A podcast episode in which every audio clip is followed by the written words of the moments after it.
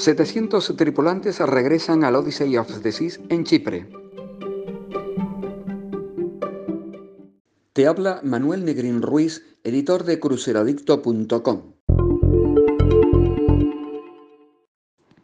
Odyssey of the Seas, el último barco en sumarse a la flota de Royal Caribbean, ha llegado al puerto de Limassol, Chipre, para recoger a los miembros de la tripulación antes de comenzar la temporada inaugural en el Mediterráneo Oriental este mismo verano.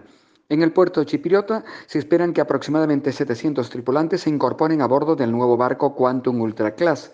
Una vez que se complete el embarque, el buque contará con la dotación necesaria al unirse eh, estos a los 650 tripulantes y trabajadores de astilleros que permanecen a bordo desde que fuera entregado a la naviera el pasado 31 de marzo.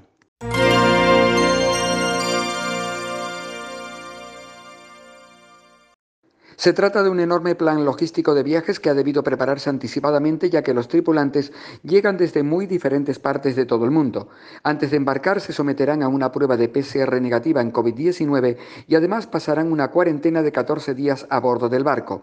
El Odyssey eh, of the Seas comenzará una temporada inaugural de verano a partir del mes de mayo próximo desde el puerto israelí de Haifa. Los primeros cruceros, con itinerarios de 3 a 7 noches con escalas en Chipre y en las islas griegas como Mykonos, Santorini y en Rodas y Atenas, serán solo para ciudadanos o residentes israelíes que deberán estar vacunados antes de embarcar.